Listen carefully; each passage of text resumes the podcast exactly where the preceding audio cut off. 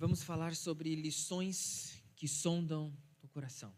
E esse é um texto que é, eu confesso que todo o texto para mim é um tanto quanto complicado, porque ele confronta bastante, e esse não é um texto simples, ao primeiro momento que a gente olha é muito simples, muito fácil de entender, mas ao se aprofundar a gente descobre muita coisa. Vamos ler Mateus 7, de 21 a 29, nós estamos concluindo o Sermão do Monte. Vamos ler, versículo 21. Nem todo aquele que me diz, Senhor, Senhor, entrará no reino dos céus, mas apenas aquele que faz a vontade de meu Pai que está nos céus. Muitos me dirão naquele dia: Senhor, Senhor, não profetizamos em teu nome? E em teu nome não expulsamos demônios e não realizamos muitos milagres? Então eu lhes direi claramente: nunca os conheci. Afastem-se de mim, vocês que praticam o mal. Portanto, quem ouve estas minhas palavras e as pratica, é como um homem prudente que construiu a sua casa sobre a rocha. Caiu a chuva, transbordaram os rios, sopraram os ventos e deram contra aquela casa, e ela não caiu, porque tinha seus alicerces na rocha. Mas quem ouve estas minhas palavras e não as pratica é como o um insensato que construiu a sua casa sobre a areia. Caiu a chuva, transbordaram os rios, sopraram os ventos e deram contra aquela casa, e ela caiu. E foi grande a sua queda. Quando Jesus acabou de dizer estas coisas, as multidões estavam maravilhadas com o seu ensino, porque ele as ensinava como quem tem autoridade e não como os mestres da lei. Hoje nós encerraremos então o Sermão do Monte. Foram palavras direcionadas aos seus discípulos, mas que continuam sendo pregadas para nós e ensinos importantes ao longo dessa caminhada, olhando para o Sermão do Monte, a gente tirou. E muito ainda tem nos ensinado para praticar, para viver. E a maioria das pessoas acredita que irá para o céu. Não, eu estou indo para o céu, quando eu morrer eu estarei lá. Essa é a primeira parte que a gente vai falar.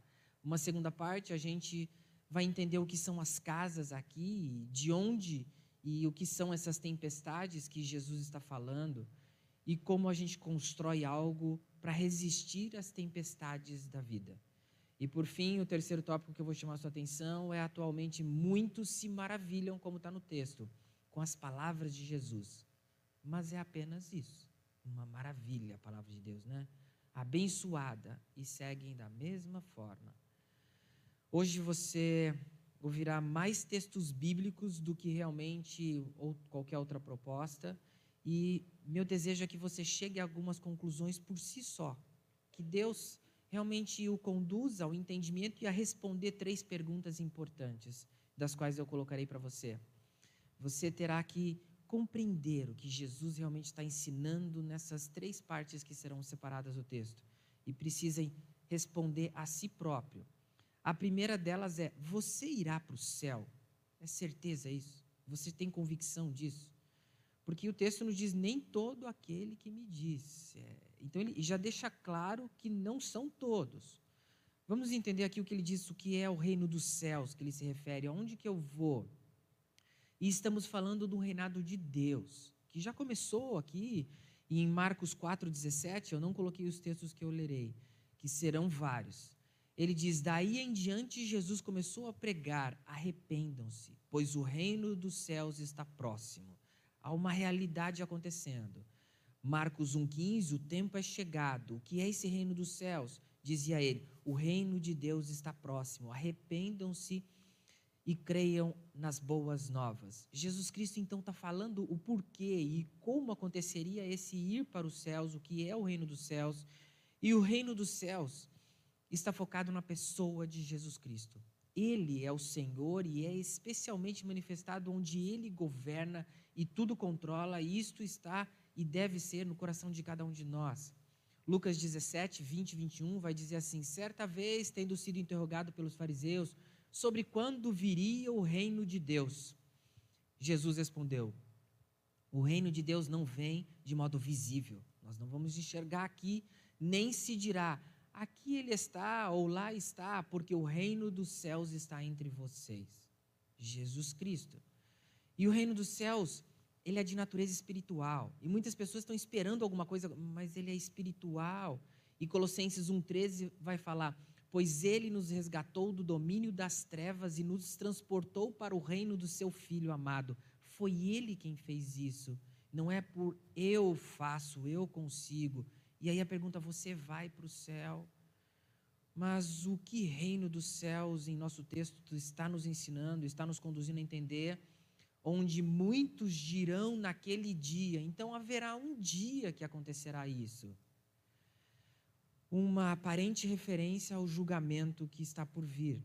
Segundo Timóteo 2,12 diz assim: Por esta causa também sofro. Quem não tem sofrido?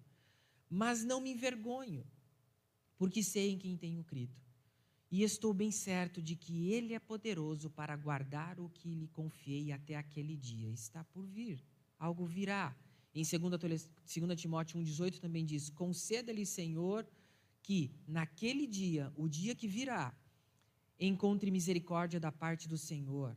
Você sabe muito bem quantos serviços ele me prestou em Éfeso. Naquele dia acontecerá algumas coisas. Então, o reino dos céus virá um dia estaremos na presença de Deus.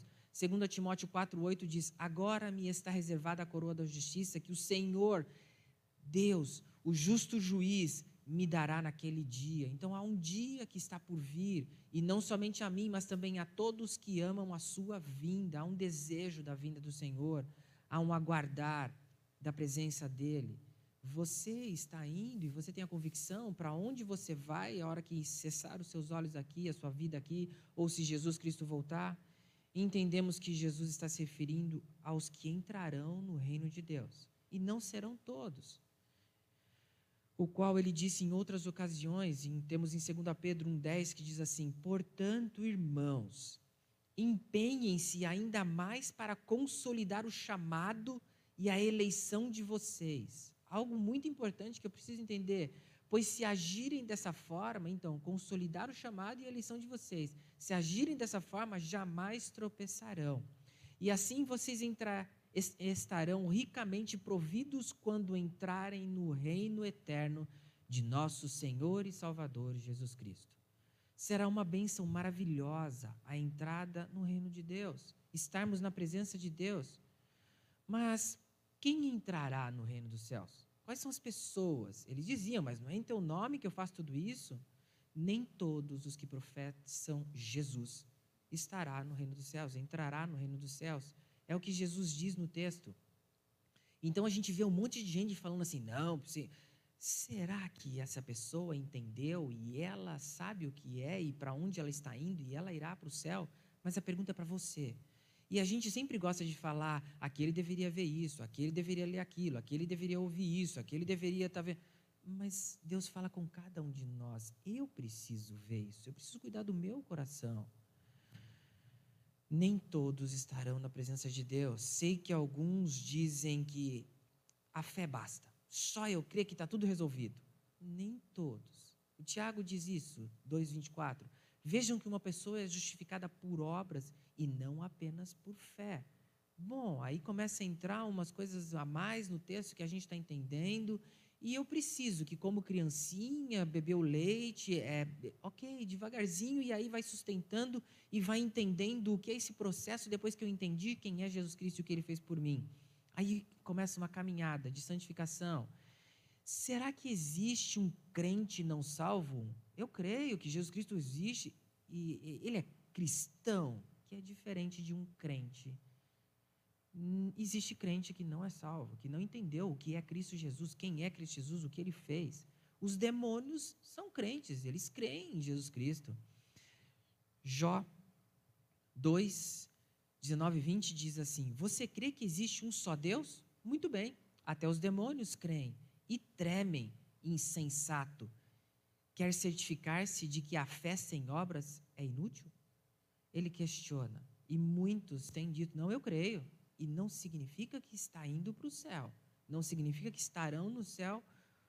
E Jesus descreveu um verdadeiro discípulo como aquele que não apenas crê, não apenas tem a fé, mas Veja o que ele diz. João 8, de 30 a 32 diz assim: Tendo dito estas coisas, muitos creram nele. Disse Jesus aos judeus que haviam crido nele: Se vocês permanecerem firmes na minha palavra, verdadeiramente serão meus discípulos e conhecerão a verdade, e a verdade os libertará. Então, bom, eu estou indo para o céu, e o que significa? É apenas eu crer e acabou? Tem mais que isso na minha caminhada. Não basta apenas eu só crer, acabou, eu não preciso fazer mais nada. Existe um, um, um assumir de posição da qual a gente precisa ao entender o que é o Evangelho, o que Jesus Cristo fez e não conseguimos sustentar só porque crê em Jesus, ele tem uma passagem grátis para o céu, ele vai chegar no céu, tá tudo bem, tá tudo certo, vai para o céu. Eu não consigo sustentar isso. Fazer boas obras não salvam. De forma alguma eu vou obter algum bom, algum benefício de Deus. Muitos dirão naquele dia, como diz nosso texto: Senhor, Senhor, não profetizamos em teu nome? E estavam pregando e falando de Jesus Cristo. E em teu nome não expulsamos demônios, fizeram até expulsão, falaram coisas, nossa, impressionante. E não realizamos muitos milagres, fizeram muitas coisas, tudo em seu nome. E Jesus disse o que para eles? Não entrarão, não estarão no céu. Por quê? Eles creram só, e só isso. Eles tinham fé, ó, Jesus Cristo é. A salvação é pela graça e não obras. Sabemos disso, isso é muito claro. Em Tito, de 3 a 3 a 7, diz assim: Houve tempo em que nós também éramos insensatos e desobedientes. Vivíamos enganados e escravizados por toda espécie de paixões e prazeres. Vivíamos na maldade, na inveja, sendo detestáveis e odiando uns aos outros. Mas quando da parte de Deus, nosso Salvador, se manifestou a bondade e o amor pelos homens, não por causa de atos de justiça por nós praticados, mas devido à sua misericórdia. Ele nos salvou pelo lavar regenerador e renovador do Espírito Santo, que ele derramou sobre nós generosamente por meio de Jesus Cristo, nosso Salvador ele o fez a fim de que, justificados pela graça, nos tornemos seu herdeiros, tendo a esperança da vida eterna. Eu tenho essa esperança. Eu vou para o céu, você consegue responder, você entende que a salvação é graça de Deus. Note que Jesus condena o que eles praticam. Ele diz: no versículo 23, então eu lhes direi claramente: nunca os conheci. E muitos vão dizer, mas eu não fiz tantas coisas pelo Senhor? Nunca os conheci. Afastem-se de mim, vocês que praticam o mal. Palavra dura. E aí eu resolvi então, bom, você irá para o céu, você vai chegar às suas próprias conclusões de quem é e o que você crê como eu sou alguém salvo, eu sou um cristão, eu não sou apenas um crente. Eu apenas creio. É diferente. Jesus não estava condenando fazer o bem. É ótimo fazer o bem, é correto fazer o bem, mas eles faziam sem a autoridade de Jesus, que Jesus tem autoridade. Há muitos religiosos e eles fazem muitas coisas em nome de Jesus, como se fosse um amuleto. Mas Jesus ainda lhes dirá: Nunca os conheci. Afastem-se de mim. Quem será salvo? Mateus 7,21, nosso texto, nem todo o que ele diz, mas apenas aquele que faz a vontade de meu Pai que estás no céu. Bom, aquele que faz, o que ele quer dizer com isso para que eu possa cons conseguir responder se eu irei para o céu? Isso não é legalismo. Legalismo é a salvação pela perfeita observância da lei, acreditando que alguém ganha a salvação por mérito pelo que fez eu fiz isso, eu tenho certeza que eu. É legalismo. A salvação pela graça não exclui a necessidade da obediência nossa, de cada um de nós em atentarmos o que está escrito aqui e realmente viver isso. Nossa obediência não ganha e nem merece salvação alguma porque eu sou obediente, então, ah, eu sou salvo porque eu sou obediente. Também não é isso. Lucas 17, 10 nos diz assim: Assim também vocês, quando tiverem feito tudo o que lhe for ordenado, devem dizer: somos servos inúteis. apenas cumprimos o nosso dever, uma vez chamado, entendendo quem é Jesus Cristo, se eu não fizer o que Deus deseja de mim, o que eu devo fazer, o que é certo fazer, é, eu não entendi. Eu não estou entendendo o que é a palavra de Deus, as orientações dele. Entenda isso que é importante. A fé vigorosa pode nos enganar. Não, mas eu tenho. Ela engana. Mas a essência interior da fé confirmará que vivemos pelo que Jesus fez por nós e não pelo que nós fazemos por Ele. Deus nos oferece a salvação. Deus concede, e é pela graça, mas exige obediência de cada um de nós. Romanos 6,17 diz: Mas graças a Deus, porque embora vocês tenham sido escravos do pecado, passaram a obedecer de coração. Obedecer é algo interior, de coração, é o que ele eh, diz aqui, a forma de ensino que lhe foi transmitida. O que eu estou obedecendo? É a palavra de Deus ou são apenas os meus desejos? Porque o meu coração é enganoso. Você irá para o céu. Você vê a seriedade de Mateus 6,33, onde ele diz: Buscai, pois, em primeiro lugar o seu reino e a sua justiça Bom, eu preciso buscar isso, eu preciso viver isso e não viver o que eu quero. Qual é a vontade de Deus? Arrependimento, fé em Jesus Cristo. Atos 20, 21 diz: Testifiquei tanto a judeus como a gregos que eles precisam converter-se a Deus com arrependimento e fé em nosso Senhor Jesus Cristo. Ah, não, mas eu só creio, tá bom. É, precisa de um arrependimento precisa de uma confissão de pecados, como diz Romanos 10, 10, com o coração se crê para a justiça e com a boca se confessa para a salvação. Então é um processo. Há fatos que acontecem, não simplesmente não, Jesus Cristo perfeito, homem bom, não? Eu creio, você não crê? Tem fé, não tem irmão? Glória a Deus, estamos indo para o céu. Não é bem assim. Não é isso. Ser batizado é algo que Deus deseja de cada um de nós, e se temos tempo para isso, devemos testemunhar essa maravilha que Deus fez no nosso interior. E sempre confessarmos, como diz 1 João 9, se confessarmos os pecados, Ele é fiel e justo, sempre isso. Você está fazendo a vontade do Pai? Ou você diz muitas coisas em nome de Jesus e está tudo resolvido? Vamos para o céu. E vamos, vamos dar a mão para ir? é, calma, porque o versículo 23 é muito sério. Ele nos diz: Então lhe direi claramente: Nunca os conheci. Afastem-se de mim, vocês que praticam o mal. Como eu estou praticando a minha vida? Como eu estou acreditando? E como eu chego à conclusão de que eu vou para o céu? Tenho essa certeza que estarei no céu assim que aqui eu não estiver mais, ou que Jesus Cristo voltar? Você consegue responder a si mesmo. E, biblicamente, você irá para o céu. Por quê? Qual o motivo? Por que, que você entraria no céu? Porque Deus diria: venha, faça parte do reino de Deus. É isso mesmo. Uma segunda pergunta que você terá que responder, e eu não. Hoje é muito mais indutivo, mas muito mais para você pensar e você e eu li vários textos que é para você pensar que apenas não é só o crer, só ah, não, é só tu, algumas coisinhas resolvem o nosso problema e estamos indo para o céu. Mas o que você tem feito para resistir aos problemas da vida? A vida nos mostra um monte de problemas e de dificuldades. Como eu tenho lidado com isso? De 24 a 27 do nosso texto, a gente tem aqui é casa.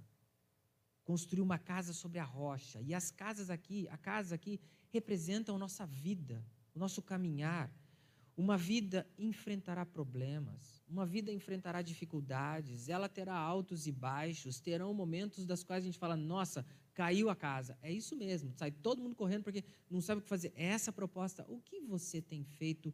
Como você tem lidado com os problemas e resistido às dificuldades? é, a gente ouve muito motivação, você tem que confiar em você, você tem que fazer isso, você tem que fazer aquilo. É essa a proposta? É isso que você confia? É nisso que você confia? Como você tem lidado para resistir os problemas que você tem? Não estamos imunes. E quando não é nós, é o próximo e é alguém muito perto e a gente tem que aprender a lidar.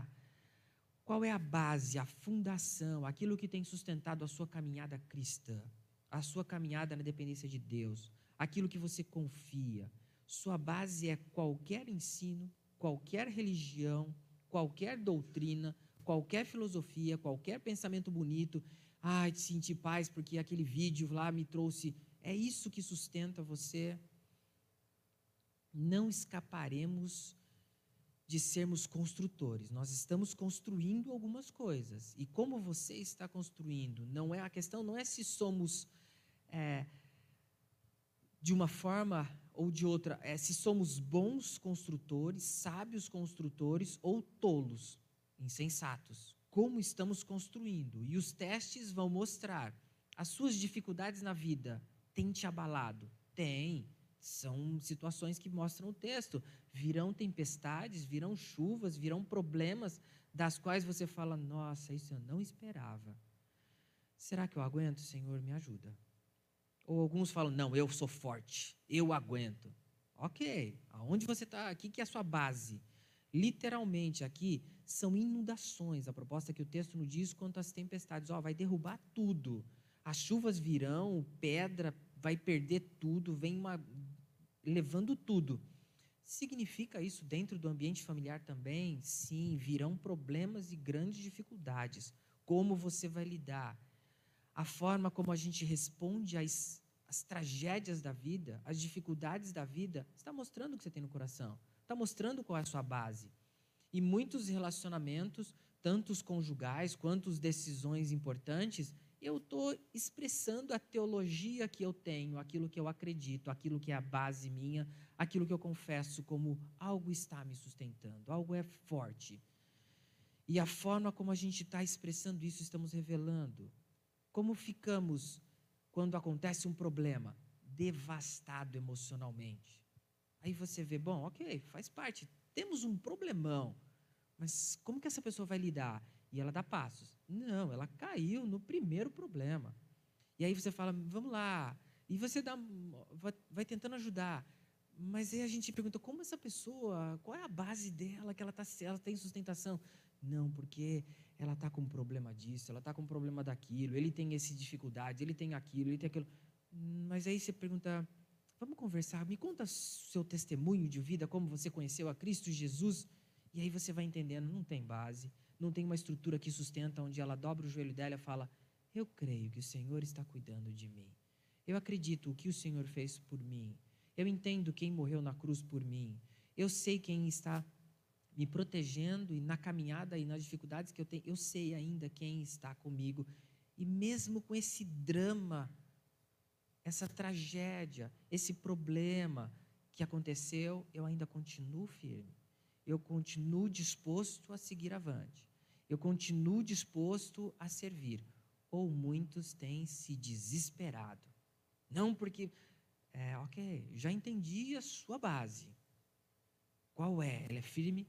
E no final da sua vida você estará diante de Deus. Hebreus 9, 27. No último dia, da mesma forma como o homem está destinado a morrer uma só vez, e depois disso estará enfrentando o juízo. O juízo de Deus, estará na frente de Deus. E ele dirá: e você responderá: Como você lidou com as dificuldades da vida? Deus lhe dirá, como diz Mateus 25, 21, Muito bem, servo bom e fiel. Você foi fiel no pouco, eu o porei sobre muito. Venha e participe da alegria do Senhor. Ou ele dirá, servo mau e negligente. Bom, o que Deus vai falar quando estiver diante dele? O que você tem feito para resistir a essas dificuldades, esses problemas? O que tem sustentado você? Como você tem resistido às tempestades, aos problemas da sua vida? Obedecer a Cristo é importante para você? Ter um compromisso com Cristo é importante para você? A sua igreja é importante para você? É importante que seu filho participe da IBD? É importante que seu filho participe da, dos encontros de jovens? É importante para você um encontro de casais, onde você vai ouvir sobre como eu lido com o meu casamento espiritualmente? Como eu aprendo mais a palavra de Deus? É importante para você ler a palavra de Deus, participar dos cultos, ter um momento de ceia do Senhor, ter um momento de confissão de pecados, ter um momento com o Senhor a sós, ter comunhão com os irmãos. Será que é importante algumas coisas dessa para você, que você está sustentando e você sabe que juntos estamos dando ajuda um ao outro e incentivando uns aos outros, ou é apenas um ouvinte? Mas quem ouve estas minhas palavras e não as pratica é como um insensato que construiu a sua casa sobre areia. Ah, pastor, eu estou com problema disso, problema daquilo, problema daquilo. Ok, então eu estou entendendo. E aí eu pergunto: o que você tem investido no seu crescimento espiritual?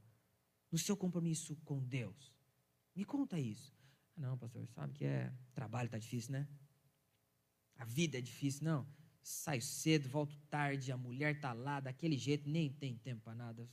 Já vou deitar azedo. Ah, é. É essa a sua vida. Tá, tá aí, tá a resposta já. Pastor, como é que eu lido com aquele problema que a gente estava falando? Tiago escreveu que está enganando a si mesmo, onde Tiago 1, 22, 24 diz: Sejam praticantes da palavra e não apenas ouvintes, e alguns nem ouvintes são, hum, alguns nem isso. Enganando-se a si mesmos. Aquele que ouve a palavra, mas não a põe em prática, é semelhante a um homem que olha a sua face no espelho, logo vai se esquecer. Essa é a caminhada, como você tem sustentado. Você faz o que Jesus diz, você tem um compromisso com o Senhor. Portanto, quem ouve, o versículo 24, quem ouve minhas palavras e as pratica, você vê, eu não fiquei no ouvir apenas, eu, eu pratico isso que eu aprendo.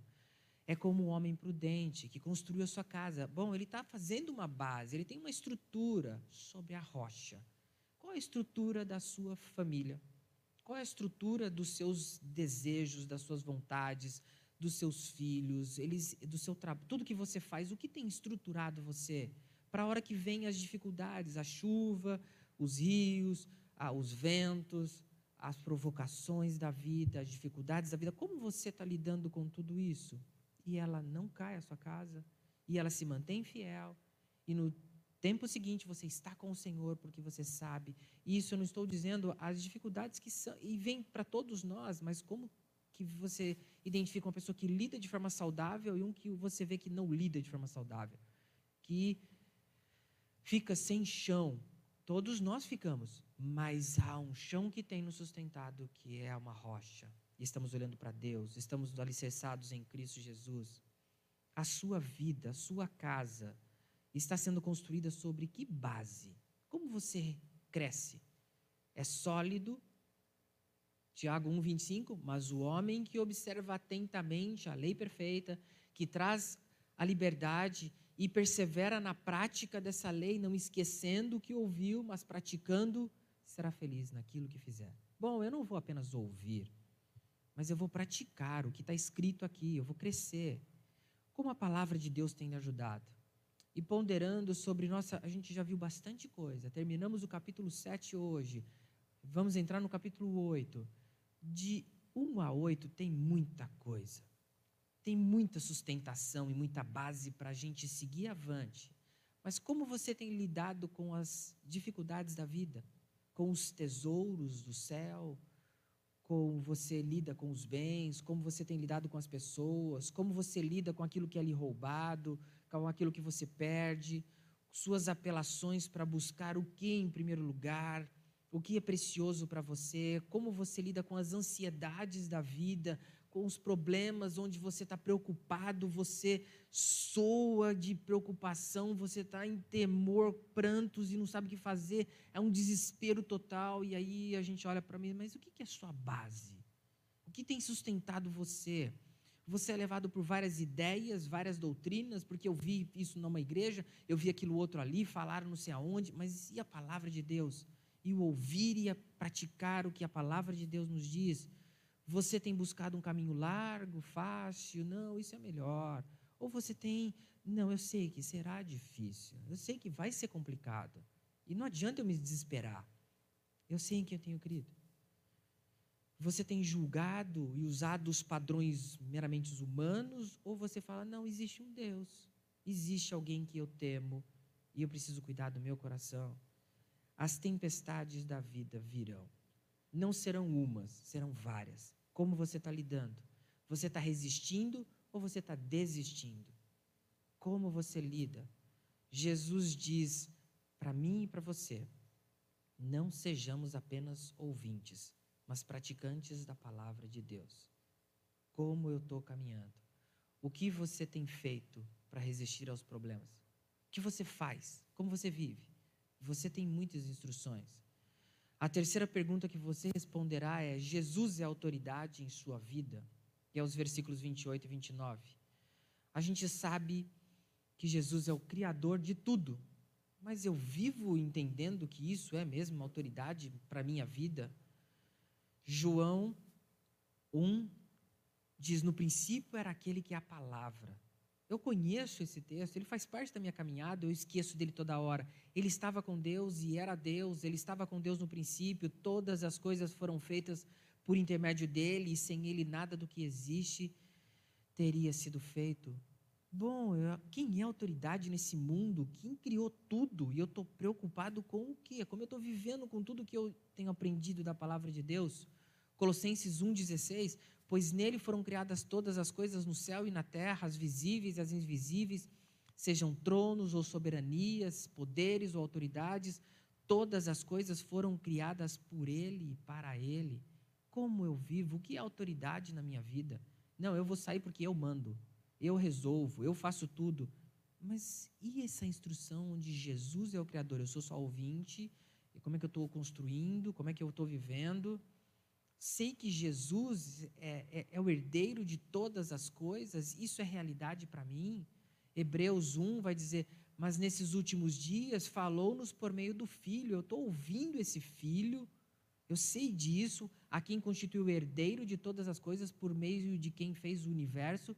Bom, esse homem tem autoridade, mas que autoridade é essa? autoridade total sobre tudo e todos é Jesus Cristo. Ele é o meu redentor, ele é o meu salvador. 1 Pedro 1, 18 a 19, pois vocês sabem que não foi meio, por meio de coisas perecíveis, como prata ou ouro, que vocês foram redimidos de sua maneira vazia de viver, transmitida por seus antepassados, mas pelo precioso sangue de Jesus, de Cristo, como de um cordeiro sem mancha e sem defeito. É isso que eu sustento, é isso a minha autoridade, é Cristo Jesus. Efésios 1:7, nele temos a redenção por meio do seu sangue, o perdão dos pecados. É ele o meu Senhor, meu Salvador, ou apenas eu me maravilho? Linda palavra. Nossa, é isso. Jesus, ele é autoridade na sua vida. Por isso que a gente fala, ele é meu Senhor. O que é Senhor? Ele é a minha autoridade. Ele está à frente de mim, cuidando de mim para tudo. Atos 20, 28 diz: Cuidem de vocês mesmos e de todo o rebanho sobre o qual o Espírito Santo os colocou como os bispos, bispos para pastorearem a igreja de Deus que ele comprou com o próprio sangue, é do Senhor a igreja. Existe uma autoridade, isso não é minha. Não, eu, há uma responsabilidade, mas é Deus à frente de tudo. A autoridade é Cristo Jesus. Não, não sou eu, não é você, é Cristo e ele nos dá orientações para como funcionar de forma a glorificar ao nome do Senhor. Você tem reconhecido essa autoridade ou apenas se maravilhado? Como o texto diz, muitos ficaram, nossa, que palavra do, de, do, desse homem Jesus que eles olhavam. No Sermão do Monte, ele foi adorado por anjos, como diz Hebreus 1,6. Ele foi reconhecido por demônios, aonde não, o Senhor veio antes do tempo. Eles reconheceram. Jesus tem autoridade nos céus, onde ele diz: No céu e na terra foi me dado toda a autoridade. Ele é autoridade na sua vida. Você sabe e vive isso todos os dias da sua vida, onde você acorda e sabe há alguém acima de tudo e de todos nós. E é Cristo Jesus. 1 Pedro 3, 22, que subiu aos céus e está à direita de Deus. A ele estão sujeitos anjos, autoridades e poderes. Não, mas isso, o mundo está sem controle. Eu sei que tem uma autoridade. Toda autoridade é e está em Cristo Jesus como você vive e está construindo a sua vida diante da autoridade de Jesus. Como você tem lidado com tudo isso? Você respondeu as três perguntas, onde você vai para o céu? Você sabe, tem certeza? Você tem essa convicção? Significa que você tem feito a vontade de Deus? É isso você tem vivido? Sua família pode afirmar que você tem feito a vontade de Deus? O seu relacionamento conjugal, você se baseia na palavra de Deus, você entendeu? O seu, a sua educação com os filhos, a sua educação como membro de uma igreja, o seu compromisso com a sociedade, o seu compromisso com Deus, tudo está priorizando as orientações da palavra de Deus, onde você pode dizer: Eu entendi quem é Cristo Jesus. Eu entendi o que ele fez. Eu não apenas sou crente nele. Há muito mais que isso. Vai muito além disso. Porque muitos falam um monte de coisa, mas viver isso não é simples. Não é algo banal. Você vai para o céu. Por que você vai para o céu? O que você tem feito para resistir aos problemas? suas as tempestades, as dificuldades da vida, como você está lidando? Está caindo os cabelos, ou puxando os cabelos, ou está acabando tudo a sua vida? Como você tem lidado? Você tem se abalado com tudo o que acontece o tempo todo, ou você continua firme? Há uma sustentação, algo que tem te mantido na caminhada. E o que tem lhe mantido? O que você tem confiado? No que e quem? Jesus Cristo, ele então é apenas alguém que você se maravilha com as instruções dele. Ele é perfeito, não, que Deus bom. E é, nossa, admirado. Hoje a gente vê muito mais simpatizantes. Vamos na igreja, é bom. Lá fala coisa boa, né? É de Deus. Ok, é de Deus. Não entendeu.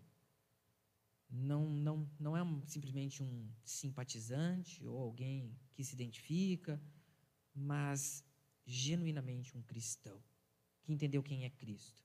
Não apenas um admirador. Você reconhece Jesus Cristo como autoridade, como Senhor de tudo que existe e acata as orientações dele, porque você vai somando, você fala, nossa, uma coisa está ligada na outra e é um conjunto de coisas. E não apenas, não, eu faço isso no seu nome, eu faço aquilo outro, eu faço aquilo outro. É, cuidado, porque pode ser que Deus diga: Não os conheço. Como estamos lidando com tudo que dizem? A vida tem falado muito.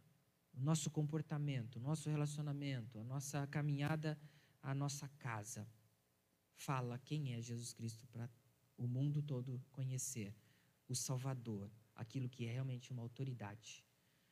Como você tem lidado com tudo isso? Você conseguiu responder essas perguntas? você consegue crescer espiritualmente, você tem crescido espiritualmente, não é simplesmente dizer, não, só crer, acabou. Não, vai mais. Eu preciso entender e viver isso daí, não ser apenas ouvinte, mas praticante do que a palavra de Deus nos orienta. Equipe de louvor, vem à frente, seja engrandecido, é algo que você vai cantar. Se você veio preparado para os dízimos, para as ofertas, e que você esteja adorando verdadeiramente a um Deus, do qual você tem acesso. Porque se há algum pecado, se tem alguma coisa que você precisa confessar e falar a Deus, você precisa falar e se arrepender. E se você precisa de ajuda, de entendimento, que você entende que eu possa lhe ajudar, me procure procure irmãos, a gente caminha junto, porque a proposta é conhecer mais a palavra de Deus. Vamos orar, depois você estará louvando ao Senhor. Pai, obrigado pela tua palavra. Obrigado porque Jesus nos confronta, Jesus tem nos mostrado a importância de ouvir e praticar a palavra de Deus, mas uma prática que expressa uma comunhão real, verdadeira de quem é Jesus Cristo na vida de cada um de nós. Pai, nos ajude a não vivermos uma vida miserável, simples, humilde diante de um Deus que tem nos dado um banquete de ensinos espirituais para que vivamos e desfrutemos agora. Vivamos para te honrar, te glorificar, conhecendo a tua palavra, sabendo que em meio a grandes problemas e dificuldades, ainda assim sabemos em quem a gente acredita em quem a gente confia, em quem a gente obedece e no que a gente pratica e como pratica. Obrigado, Pai, por deixar tudo tão claro que é a tua palavra e não sejamos negligentes, mas praticantes da tua palavra. E oramos em nome de Jesus.